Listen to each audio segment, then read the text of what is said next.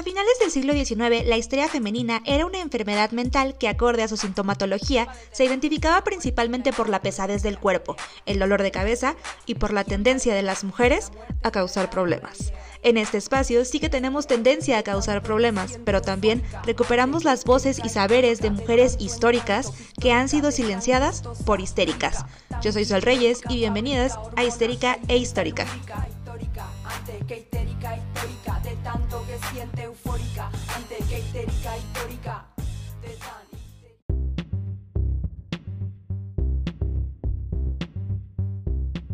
Mis amistades chulas y preciosas. Oigan, qué emoción. Estoy muy emocionada no solo porque en este capítulo tenemos una invitada que no saben cómo la amo por todo lo que me hizo pensar y reflexionar en todo el capítulo, pero también estoy yo muy emocionada porque ya tenía mucho que no les grababa nada. Aunque ustedes no lo crean, yo los extraño. Y me gusta hacer esto. La verdad, sí me gusta hacer mi podcast, pero no me está dando la vida. He tenido que hacer muchas cosas y ha sido muy complicado, la verdad. No saben el, lo desgastante que es estar haciendo redes. De hecho, esta es una gran invitación para decirles que si alguien quiere manejarme redes sociales o quiere ser mi manager, se los voy a agradecer mucho porque no podemos, no puede seguir siendo el equipo de producciones de Fresatánica Studios solamente yo y el gato. El gato está ahorita enfermo, entonces no puede ser parte de este equipo y me veo yo en la necesidad de trabajar sola. Entonces, necesito alguien que me lleve redes, pero eh, por otro lado, quiero voy a tratar de hacerlo más seguido. Voy a tratar, de, sé que se puede, puedo hacerlo más seguido.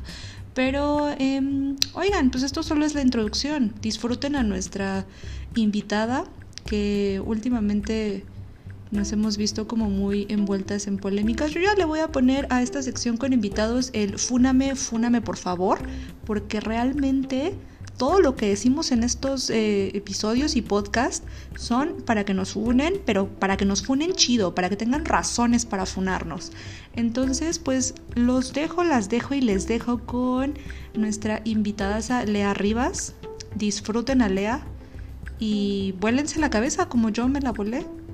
Las amo, les amo, los amo. Ah, por cierto, este se va a dividir en dos partes porque los invitados y yo y las, bueno, principalmente las invitadas y yo hablamos un chingo. Entonces, pues aquí les dejo el capítulo con Lea, disfrútenla y nos vemos, nos escuchamos. También nos vemos muy pronto. Bye. El día de hoy nos va a acompañar eh, Lea Rivas, quien es activista feminista y que es la diosa a la que me gustaría rendirle culto y en la que ella sabe que en algún momento sacaremos una iglesia para rendirle culto. ¿Cómo estás, Lea? Muy bien, muy bien. Gracias. Gracias por la hermosa presentación aquí, Sol, por todo el amor. Y pues nada, Perfecto, lista para destruir el patriarcado, claro. Y al cis tema, porque eso fíjate que se me ha pegado mucho. hace poquito como que vi las imágenes y alguien dijo, ¡ay, ni siquiera saben escribir bien! Y dije, ¡ah, yo sí caché la referencia! Sí, es muy, muy dado a darse eso. ¿eh? A mí también la otra vez me, me, comentaron, es que ni siquiera sabes escribir. Y es, y es como, mm, lo que pasa es que no sabes los términos, amigo FIFAs. Que ya aquí tenemos a los FIFAs normales y a los FIFAs con vulva. Que ya te dije, a mí no me interesa que sepan que las odio. pues tú estás aquí como invitada, en primera porque te amo y porque eres la, la diosa de mi culto también estás ahí como al lado de Enia, son mis diosas de este culto que voy a formar, y porque fue el Día de la Visibilidad Trans. Y me gustaría platicar contigo acerca de cómo tú experimentaste en, primer, en primera instancia este día en particular, ya en este momento como la persona que ya eres? La verdad fue un día bastante, bastante, me sentí muy eufórica, la verdad, eh, esta este último año y ya hace un año igual, me siento muy orgullosa de, de reconocerme como una persona trans. La verdad, eh, desde un principio a mí me avergonzaba mucho decirle a las personas que era trans.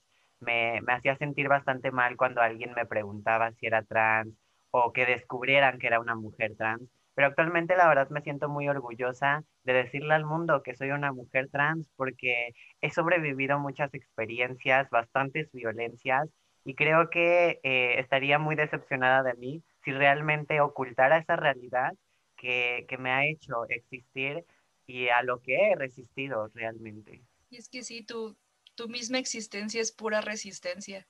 Y eso es algo muy padre dentro de, de lo que significa las vivencias trans. Y creo que es algo que les reconozco muchísimo. Y por otro lado, ya que sabemos que estás bastante orgullosa, ¿cómo ha sido todo este proceso para ti? Sobre todo ahora que te dedicas a ser ciberactivista, ¿cómo ha sido el, el, hecho de incorporarte a una dinámica activista en donde a veces no las contemplamos y no les contemplamos?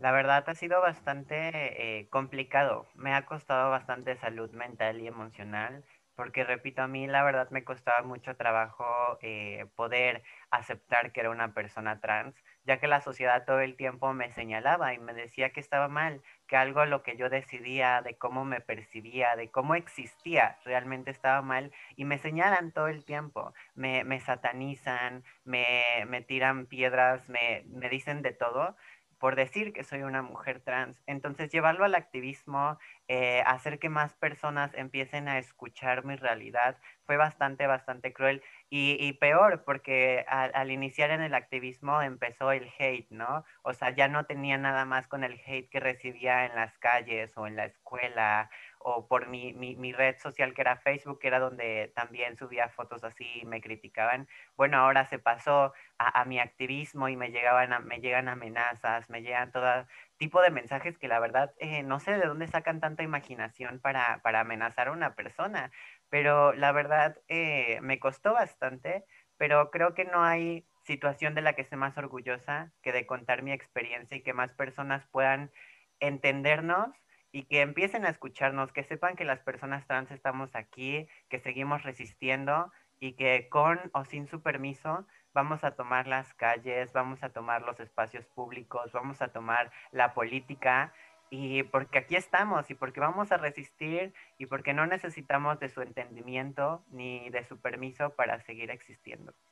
Oye, qué hermoso. Es muy interesante cómo lo dices y me acuerdo mucho que a ti creo que te molestan mucho diciendo que Lea es mi opresora, porque Lea y su realidad es mi opresora. ¿Tú qué, qué sientes cuando llegan este tipo de personas a decirte que justo eso, como yo tengo como mucho el problema de que consideren que tanto el borrado de mujeres como justo este tipo como de cosas de opresión siempre se lo señalan como que a las mujeres trans y yo lo pienso y digo, es que, ¿cómo te atreves a decir que, que ellas son tus opresoras, no? Entonces, tú cuando recibes este tipo de comentarios, ¿qué es lo que piensas de ello? Tomando en cuenta como la experiencia que vives todos los días. Pues fíjate que al principio sí me hacían sentir mal. Sí, sí era como de, ¿realmente estaré haciendo algo mal yo? O sea, ¿qué es lo que estoy diciendo que está incomodando a bastantes personas que se supone que eran mis compañeras, ¿no? Que se supone que estábamos eh, marchando juntas, que estábamos como eh, yendo contra el patriarcado, que ahora eh, yo soy el patriarcado, ¿no? Y es que es algo que, que llegué a concluir apenas y fue porque me, me, me, puse a leer, ¿no? El hecho de que en los setentas empezaran a, redactar y a pensar el enemigo ahí inminente que era el género y que en estos mismos años las personas cis empezaron a nombrar las identidades de género y necesitaban un enemigo el cual encarnara el género, ¿no? Y qué mejor que las personas trans que lamentablemente necesitamos de, del género para que nos reconozcan y para que nos validen. Entonces, eh, la verdad, creo que todo esto es meramente odio hacia las mujeres trans, porque digo, a fin de cuentas, siempre eh, nos atacan a las mujeres trans porque perpetuamos los roles y estereotipos de género, pero cuando hablamos de mujeres trans para defendernos, nos dicen, es que los hombres trans nunca los mencionan y es que pues siempre se van directamente hacia las mujeres trans, ¿no? O sea, no hay como que, que, algo equitativo y a los hombres trans nada más los ocupan de escudo y es como de, es que entonces, ¿qué hago? No, o sea, realmente me defiendo y soy misógina, pero intento hablar de otras cosas y también soy misógina, entonces, ¿qué hago? Uy, ya no sé qué soy. Y fíjate que yo era esa persona, yo era esa persona que recurría como a la carta del hombre trans para decir o para tratar de defender parte como del feminismo radical porque yo sí era esa persona que decía, no, es que tomen en cuenta que no puede, que en esta parte del, feminismo no podemos ser transfóbicas porque aceptamos a hombres trans.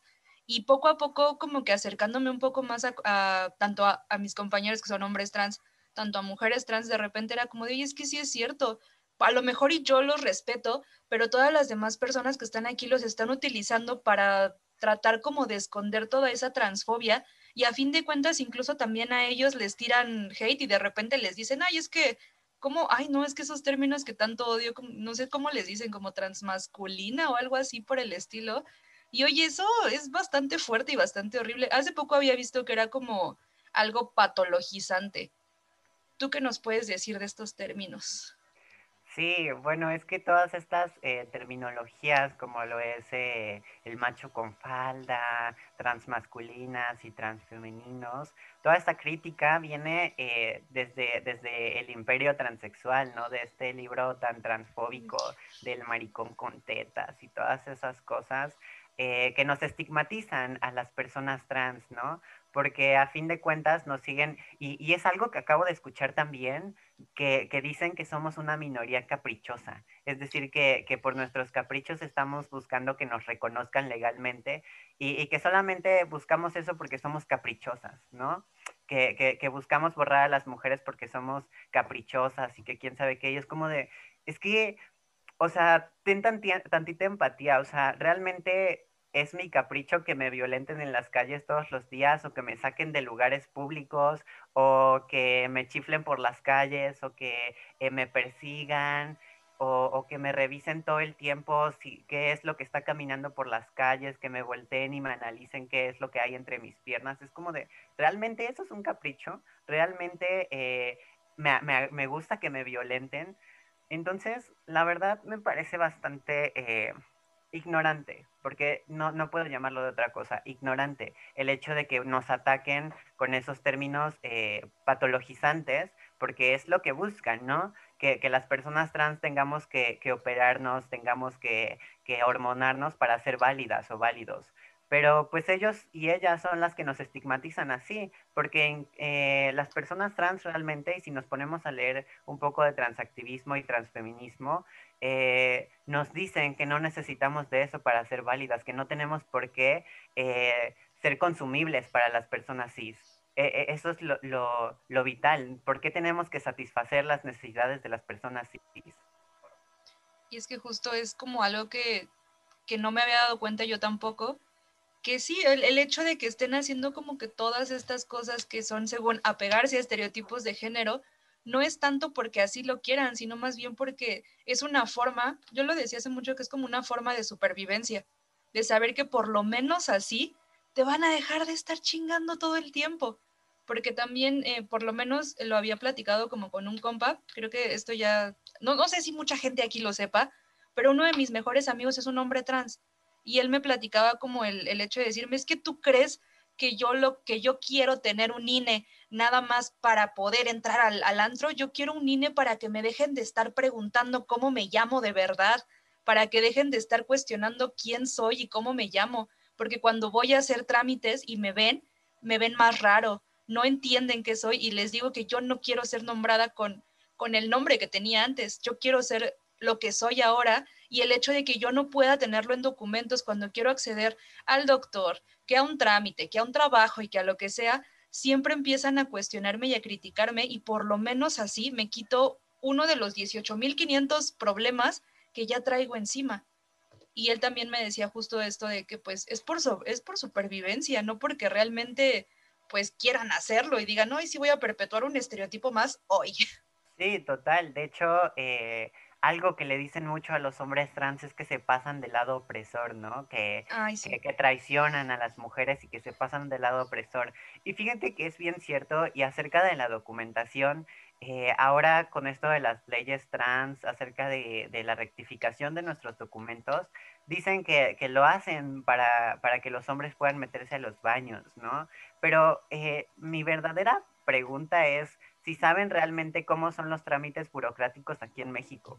Porque aunque sea legal, por ejemplo, en Ciudad de México ya es legal hacerlo, te tardas como dos meses en que te den tu acta de nacimiento eh, rectificada. O sea, de verdad, un hombre eh, cis que quiere abusar, que quiere violentar a mujeres, va a tardar dos meses eh, en tramitar su documento para meterse a los baños cuando ya tiene el permiso social de hacerlo.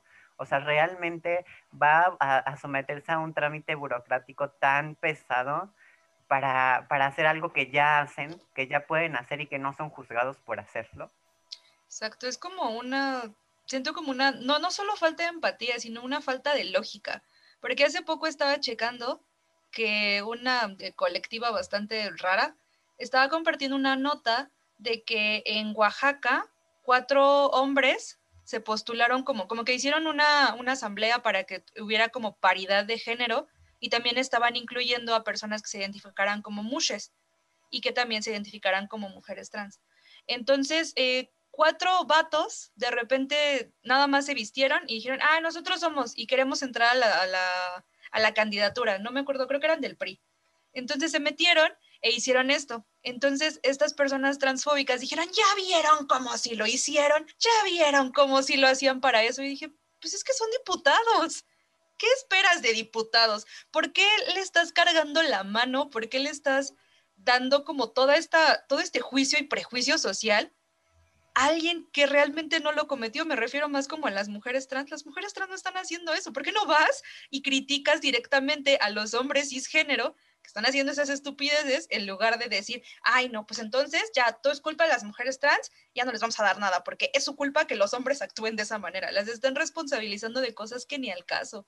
Sí, exacto. Y es que aquí vamos a hablar de algo bien, bien triste, ¿no? Porque digo, sabemos que una de las herramientas más viejas del patriarcado es la culpa y a las personas trans intentan manejarnos a través de esta, igual que a las mujeres que nos apoyan, a las mujeres cis que nos apoyan. Es decir, eh, intentan culparlas, intentan hacerlas culpables de cosas que, que, pasan que son totalmente ajenas de las personas trans. Por ejemplo, yo, yo, no voy a decir que las personas trans somos santas, porque digo, a fin de cuentas, personas eh, violentas existen, ¿no? Y, no te voy a negar que sí hay casos así de personas trans violentas, pero digo, así como hay casos de personas trans violentas, hay casos de mujeres cis violentas. Y, lamentablemente los hay, y no por eso vamos a juzgar a todas las mujeres, y no por eso vamos a juzgar a todas las personas trans, porque digo, a fin de cuentas vamos a terminar en el mismo juego patriarcal. No dejamos esta dinámica, como que esta dinámica de rivalidad, esta dinámica de odio, de tirarnos entre las mismas personas que estamos, yo siento que estamos del mismo lado de la opresión. No lo veo como muy distinto. Mientras no seas un hombre cis, blanco y heterosexual, tienes hasta cierto punto carga de, esta misma opresión. Y creo que el hecho de que solamente estemos peleando a lo loco por ver, ay, es que si entras en mi feminismo, ay, es que no entras, ay, es que eres mi opresora, ay, es que no eres mi opresora, siento que no nos permite como avanzar e ir más allá de ello.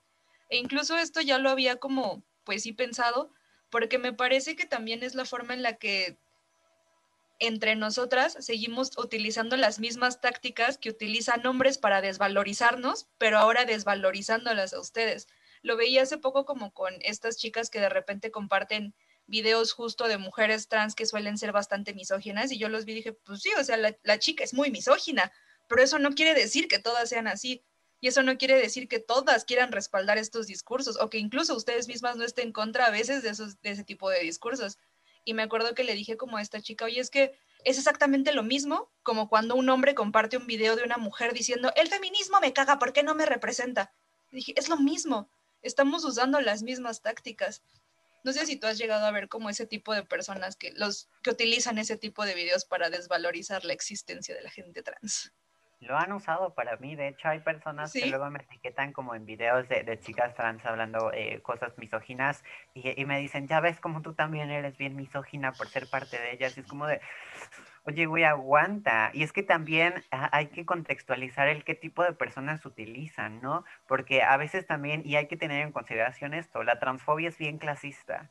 ¿Por qué? Porque el nivel de, precariedad y la forma en la que nos arrinconan a las mujeres trans y a los hombres trans para, para ser no socialmente aceptadas y aceptadas, el hecho de que nos excluyan de lugares públicos como las escuelas y los centros de salud. Digo, a fin de cuentas, las, las mujeres trans que fueron corridas de sus hogares a la minoría de edad, que, que, lamentablemente son explotadas sexualmente y a eso se dedican, o que no tuvieron la oportunidad de estudiar y, y se dedican a la belleza, eh, ¿en qué momento, si, si viven al día al día y tienen que sobrevivir eh, en qué momento se van a cuestionar el hecho de qué es ser mujer o qué es lo que tienen que cuestionarse acerca de la misoginia o del patriarcado si nos educan con patriarcado. O sea, es súper clasista empezar a juzgar a personas así nada más porque quieres invalidarnos.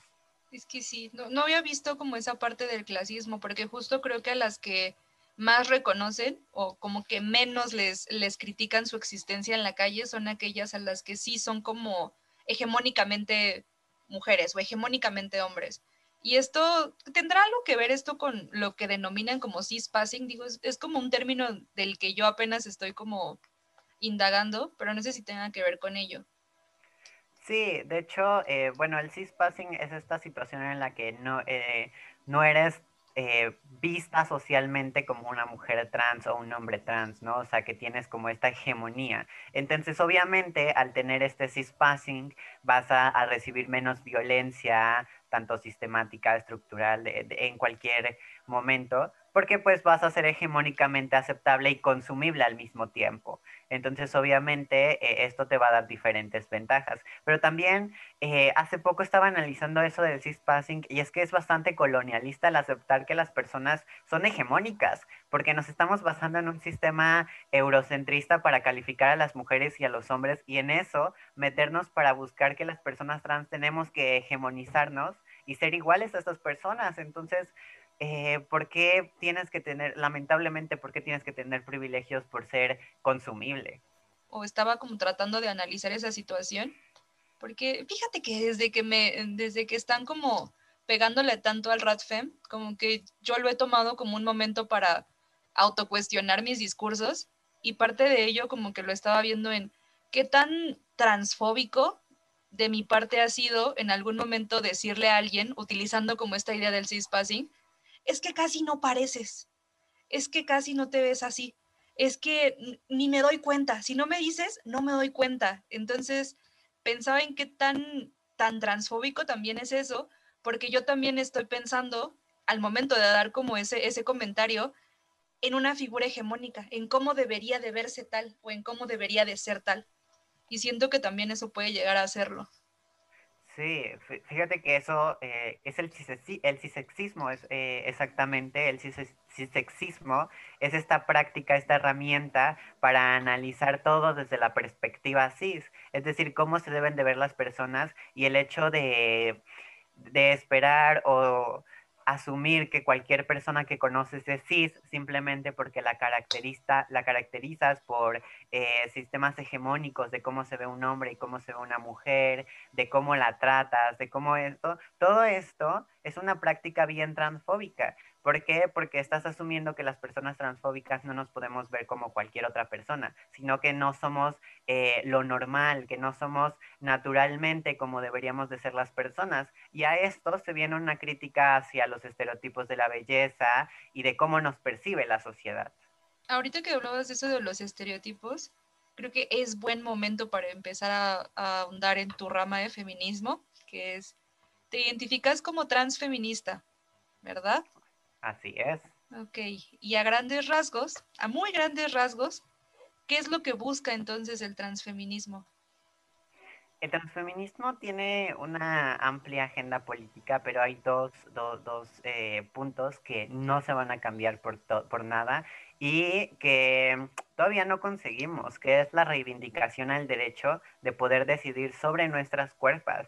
Es decir, porque a, las personas trans nos, nos juzgan por eh, tener una cirugía, por hormonarnos, por, por, por ser hegemónicas, y los hombres trans porque también pueden abortar, ¿no? Entonces, eh, obviamente esta lucha se tiene que reivindicar para los cuerpos trans, porque a nosotras nos juzgan, pero porque cuando una, una persona así se somete a una cirugía no va a ser juzgada, sino que se le va a aplaudir por, por, por esta situación de ya tener una cirugía estética, ¿no? Y el otro es eh, la lucha por la patologización de la diferencia. Es decir, el transfeminismo nos va a decir, si, si, si, si, sigues permitiendo la violencia, si no le vas a poner un alto a la violencia, esta se va a seguir perpetuando. Y esa es la, la, la, la indiferencia, la diferencia que se va eh, a patologizar en la sociedad, ¿no? El hecho de no tomar un posicionamiento político en contra de la violencia va a seguir que va, te va a hacer culpable porque tú vas a ser responsable de que la violencia siga eh, perpetuándose y pues la vas a normalizar. Entonces, necesitamos que dentro del transfeminismo y dentro del feminismo se le ponga un alto a la transfobia, a la transmisoginia y a la violencia que nos atraviesa a las mujeres en general, no solamente a las personas trans, sino a las mujeres en general, que es la misoginia, el machismo y pues eso en, en general a grandes rasgos y como estas luchas antipatriarcales. Voy a preguntar algo, porque abrí también una cajita de preguntas hace mucho tiempo, y una de las cosas que más me repetían, yo sé que esto es sumamente violento y terrible, pero creo que es necesario como responderlo. No sé si has visto que siempre dicen, ¿por qué quieren una rama de feminismo si ya tienen el transactivismo? ¿Por qué? ¿Qué diferencia hay entonces? Entonces, pues platícanos. ¿Qué diferencia existiría entre el, transfeminismo y el transactivismo?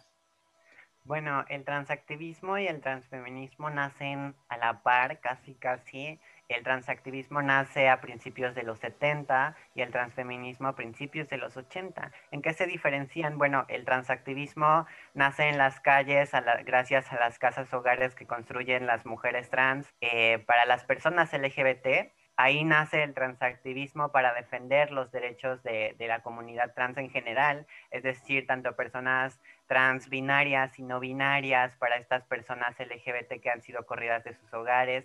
Nace esta politización de las personas trans, también igual estas eh, luchas por las mujeres trans trabajadoras sexuales, estas eh, estos comedores comunitarios, esta forma de defenderse, esta, eh, y de ahí nace la ternura radical de, los frentes trans para empatizar entre nosotras, ¿no? Y el transfeminismo empieza a politizar estas violencias que nos atraviesan a las mujeres trans y a los hombres trans, eh, pero busca esta teorización que ya está dentro del feminismo, ¿no? empieza a teorizar cómo el patriarcado, cómo el capitalismo y cómo el colonialismo nos violentan a las mujeres trans de una manera eh, más académica. Es decir, hay que recordar que las, personas trans no nacemos de la academia, nacemos en las calles, pero intentan como academizar nuestras experiencias y nuestras realidades, haciéndole una crítica al género, al sexo, a la tecnología, eh, desde el feminismo, porque es totalmente politizable. Es decir, hay que recordar que el patriarcado es el primer sistema que,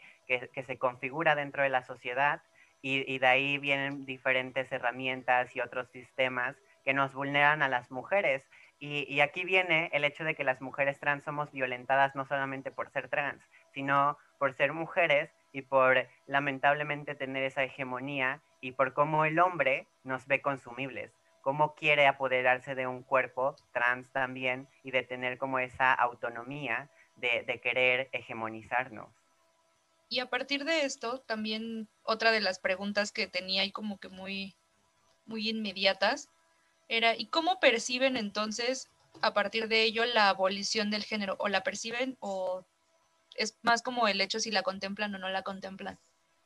Sí, de hecho, eh, aquí es donde discrepa un poco eh, el transactivismo y el transfeminismo, porque el transactivismo empieza a tomar postulaciones a la hora de, ver el género un tanto identitario, ¿no? Como la forma de politizarlo y pues de, erradicarlo en sí, pero no erradicarlo en tanto a binarismo, sino de plurificarlo. Y el transfeminismo ve al género como un mecanismo de opresión, este el cual un constructo social que se va a adueñar de los cuerpos y asignarle un rol para desempeñarse dentro de la sociedad. Entonces el transfeminismo lo ve como un limitante para, para, los cuerpos y les cuerpes, ¿no? Entonces lo que busca es erradicarlo para que eh, tengamos una libre elección de nuestra identidad. Es decir, ya no vamos a tener como un limitante de, necesitar cabello largo, maquillaje, eh, cualquier cosa que se le atribuya al género femenino o masculino para ser nosotras y nosotres. no entiendo por qué entonces dicen que tenemos objetivos muy distintos si pues hacemos lo mismo. o sea, creo que parte también de la abolición del género vista tanto en, bueno, en, la cuestión anarquista no, porque ahí sí tienen hasta incluso su variante de anarcoqueer y ellos saben lo que hacen, pero por ejemplo en el feminismo radical, pues vamos por ahí también, o sea, también tratamos como de desdibujar como todos estos roles y estereotipos de género para poder existir. Y no entiendo entonces cuál es el problema, en, cuál es el problema de ello. Creo que justo era lo que ya mencionabas, tiene más que ver como con la ignorancia que con lo que realmente se propone y se busca. Sí, y es el verdadero problema que no quieren escuchar a las personas trans.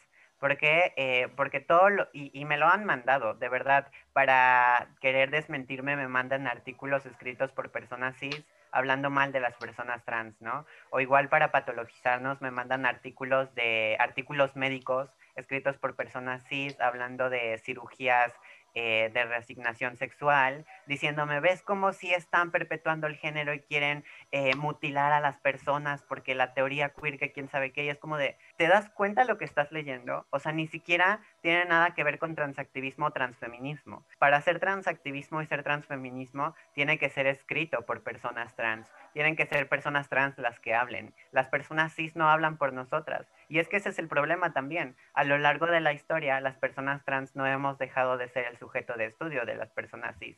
Entonces, es bien fácil que, desvirtúen todo, que no nos quieran escuchar y que digan, ah, sí, las personas trans quieren hormonar y mutilar y, quieren adueñarse de espacios seguros y quieren violentarnos.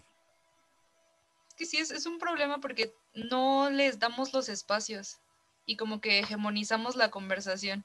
Es que no somos capaces de ver otras realidades, o sea, ni siquiera solo las de las personas trans. Hace poco lo estaba pensando y ni siquiera es con ustedes, también es con personas racializadas, con personas indígenas, con todo el mundo. Y siempre se trata de hegemonizar esa conversación.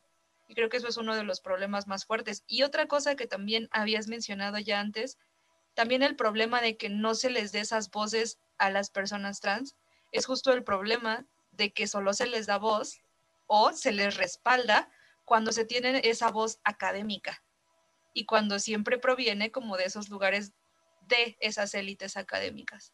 Y creo que eso es algo que, le pega muchísimo a la comunidad trans y era algo que ya habías estado como mencionando pues el clasismo y la transfobia, ¿no? El hecho de que esperan que, las personas trans, porque también es algo que siempre quieren que las personas trans seamos este, súper académicas y académicas y, y, que sepamos de todos los conceptos y que ya sepamos conceptualizar y que, eh, que la RAE también, que quién sabe qué, que las personas trans eh, no sabemos que... Entonces, tenemos que tener en contexto eso, ¿no? O sea, las personas trans ni siquiera nos dejan entrar a, estudiar, no nos dejan titularnos, no nos respetan espacios públicos y aún así quieren que seamos expertas y que seamos una eh, enciclopedia andante después de que nos violentan de manera sistemática y pues quieren que seamos como las enciclopedias que saben de todo y si no lo sabemos nos van a juzgar pero pues tienen el privilegio hasta acá, ¿no? Porque nos los dicen personas que están estudiando, que, que, tienen eh, el privilegio de, de, estar establemente eh, de manera económica, mientras las personas trans tienen que estar ahí chingándole día a día, eh, lamentablemente en la belleza, en, el, en la explotación sexual, porque pues son las únicas herramientas con las cuales nos han dejado sobrevivir y subsistir. Entonces, hay que tener esa empatía de saber también desde qué momento vas a escuchar a las personas y, desde qué punto. O sea, porque si de verdad solamente quieres estar escuchando a personas blancas o a personas cis, a académicas, universitarias, profesionales, pues entonces, ¿qué hacemos discutiendo de personas trans si ni siquiera sabes de lo que estás hablando? es que regresamos a lo mismo, son las mismas tácticas que nos aplican los hombres a nosotras. Son las mismas el de llegar y de, decirte, quiero que me recites toda la teoría feminista ahorita corriendo y me digas cuáles son los principales postulados de tal persona. Güey, no tengo por qué saberlo. Y las personas trans tampoco tienen por qué saberlo todo. Pero justo creo que ese es un es más como lo dices, como un problema de empatía, de que no somos capaces de, de tratar a las personas con un simple grado de decencia por el simple hecho de que existen. Y aparte, creo que sí les, las y les cargan como toda la responsabilidad de todos los males del mundo a ustedes, como si realmente ustedes fueran la, lo peor, como eso que dices de que te satanizan, de que si es que tú me vas a borrar, tu persona que jamás aparece en la historia y en ningún discurso, tú me vas a borrar. Sí, es que también, o sea, acerca del género, ¿no? Nos, nos, nos responsabilizan y es como si de, güey, es que las personas trans no, no, inventamos el género. Las personas trans no somos quienes te lo están imponiendo, quienes te están exigiendo que seas hegemónica, que hagas esto, porque, pues no, las personas trans intentamos eliminar el género también desde el momento en el que empezamos a luchar y a tener estos frentes pero pues las personas trans no somos responsables de eso. Y es que vuelvo a lo mismo, están utilizando la misma eh, violencia patriarcal que es la culpa. O sea, buscan responsabilizarnos de cosas que no nos corresponden y nunca nos corresponderán. Eso de la culpa, ¿cómo, no sé, cómo es que se aplica? O sea, ¿te hacen sentir a ti mal por el hecho de existir? Eh, eh, pues fíjate que la culpa ha sido la herramienta patriarcal más vieja porque es, la forma en la que a las mujeres no nos dejan movilizarnos, ¿no? Por ejemplo, eh, cuando una mujer quiere decidir sobre su cuerpo, te meten la idea de que estás matando bebés, de que estás haciendo esto, y te meten el miedo de saber si estás haciendo bien o no. ¿no? De, si, si, estás decidiendo por ti o simplemente estás haciendo mal porque hay un Dios que te castiga y porque estás matando humanos. Y eso pasa con, las personas trans, ¿no? Te dicen, es que solamente perpetúas el género, que quién sabe qué estás haciendo mal. Y eso es lo que lleva a que la tasa de suicidios de las personas trans sea del 41%, porque nos hacen eh, sentirnos responsables de que estamos haciéndole mal a la sociedad, o de que realmente estamos enfermas o enfermos, o de que pasa algo que, la sociedad no, no, nos responsabiliza de males que, ni siquiera sabemos o nos pasa por aquí, ¿no? Por ejemplo, la teoría queer, que nos empiezan a llamar queer a todas y a todes, pero ni siquiera sabemos que existe la teoría queer. Ah, y te apuesto que más del 70% de las personas trans ni siquiera por aquí les pasa que, existe la teoría queer. Entonces, la culpa funciona así, de, hacer que no hagas algo por el qué dirán las personas, por el cómo te van a juzgar, por el cómo vas a ser vista o visto. Y esto es una herramienta bien patriarcal porque las mujeres siempre nos hacen sentir eh, responsables de las cosas que vamos a hacer. Y la carga no se la dan a nadie más, más que a ti. Claro. Porque es como por el hecho de que no le eres funcional al patriarcado. Siéntete culpable porque no le estás siendo funcional al sistema. Sí, ahí, ahí, viene toda la carga emocional, ¿no? El hecho, y es que esto lo vemos desde la psicología eh, feminista, de cómo a lo largo de la historia, cuando una mujer no les funciona al patriarcado, eh, los hombres van a buscar cómo humillarla, cómo hacerla sentir eh, mal, cómo responsabilizarla de cosas que no le corresponden simplemente porque las mujeres no están siendo funcionales al patriarcado, no están siendo consumibles. Era algo que me comentaba una, una amiga ella es este, trabajadora sexual y ella me comentaba que siempre había sentido como que la agredían mucho, pero principalmente mujeres, y que le decían que ella estaba perpetuando un montón de cosas y así, ¿no? Y ella en, algún momento me contó que se puso a reflexionar acerca de que ella había terminado en ese espacio porque no podía hacerle funcionar al patriarcado de otra forma. O sea, yo no puedo cumplir con el, con el rol de la familia porque pues sigo teniendo mis, mis papeles anteriores. Yo no puedo casarme con nadie, no puedo perpetuar la familia, no puedo reproducirme, no puedo tener una educación porque me la están negando, porque no existo para el sistema. ¿Qué es lo único para lo que le puedo servir? Para esto. Y por eso es que llegué aquí. Y el día que me contó eso dije, verá, uno vuelva, ¿hasta dónde relegamos a las personas porque no les son funcionales. Y se supone que estamos tratando como de acabar con todas estas cosas y desigualdades que nos orillan a estas condiciones precarias. Y a fin de cuentas, nuestra propia transfobia y nuestro propio odio les orilla a terminar en las únicas cosas en donde pueden ser funcionales. Sí, eso es lo más triste, porque digo, a fin, y es que eso es el capitalismo y el patriarcado, ¿no? De estos dos temas se va a derivar la transfobia, el hecho de cómo buscan eh, que les seamos funcionales de alguna forma. Por eso es factible que las personas trans no tengamos como esos derechos eh, a la rectificación de documentos y a las hormonas y a las cirugías gratuitas, porque es eh, factible que las personas trans sigamos pagando, sigamos comercializándonos para eh, ser funcionales a los sistemas, que, tengamos que, ser funcionales de alguna manera, sino comprando nuestros derechos humanos o eh, que, tengamos esa rigidez del género y que se nos reparta eh, la explotación sexual. Qué fuerte que parte del, movimiento feminista quiera prohibir eso. Digo, en, en este momento estoy teniendo como una revelación, es como de chale. Somos terribles por el hecho de, de negarlo o de violentar incluso a las personas por ello.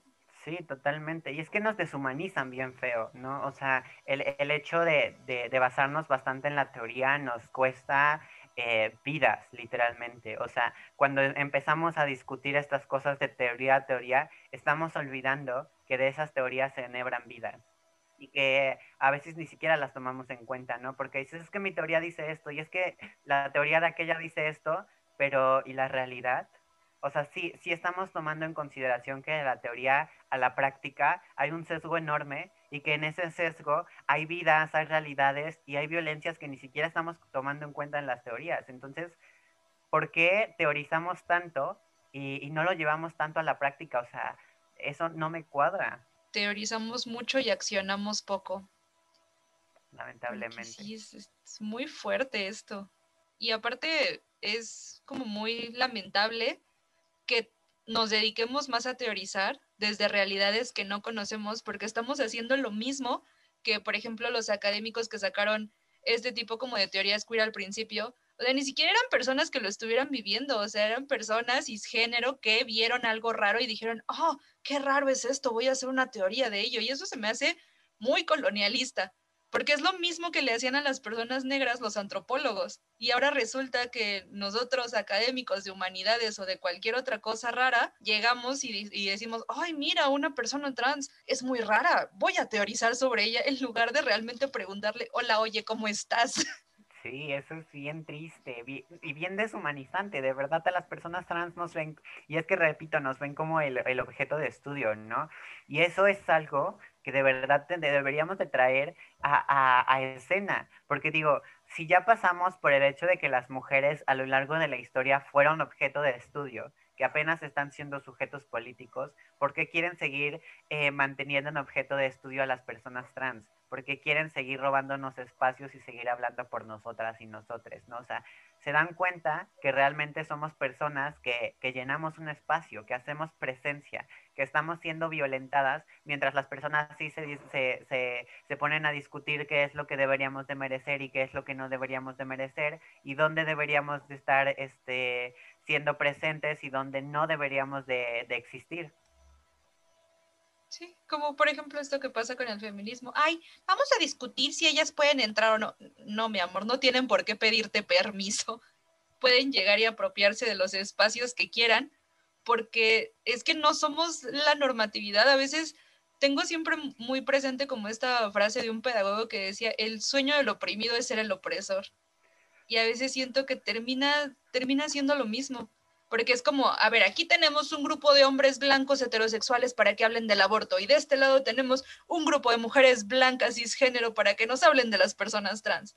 ¿Cómo, con, con qué nivel de autoritarismo debe existir en tu ser para que quieras hablar por alguien más? Y, y me parece como similar lo que pasaba mucho tiempo antes cuando las mujeres no éramos quienes hablábamos de nuestros cuerpos y nuestras realidades, que decían que nos daba eh, útero errante o sea, los hombres pensaban que nuestro útero se movía por todo el cuerpo y que por eso era que nos volvíamos locas y de ahí proviene el término de histérica.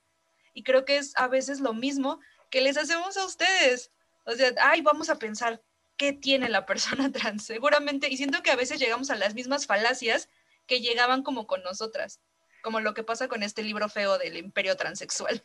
Pero ahora hay algo que también quería preguntarte ya saliendo un poco como de todas estas cosas eh, tan teóricas, hace poquito también mencionaste que la mayor parte de la, de la comunidad trans no tiene tal cual estudios ni una preparación como académica tan grande y tan fuerte.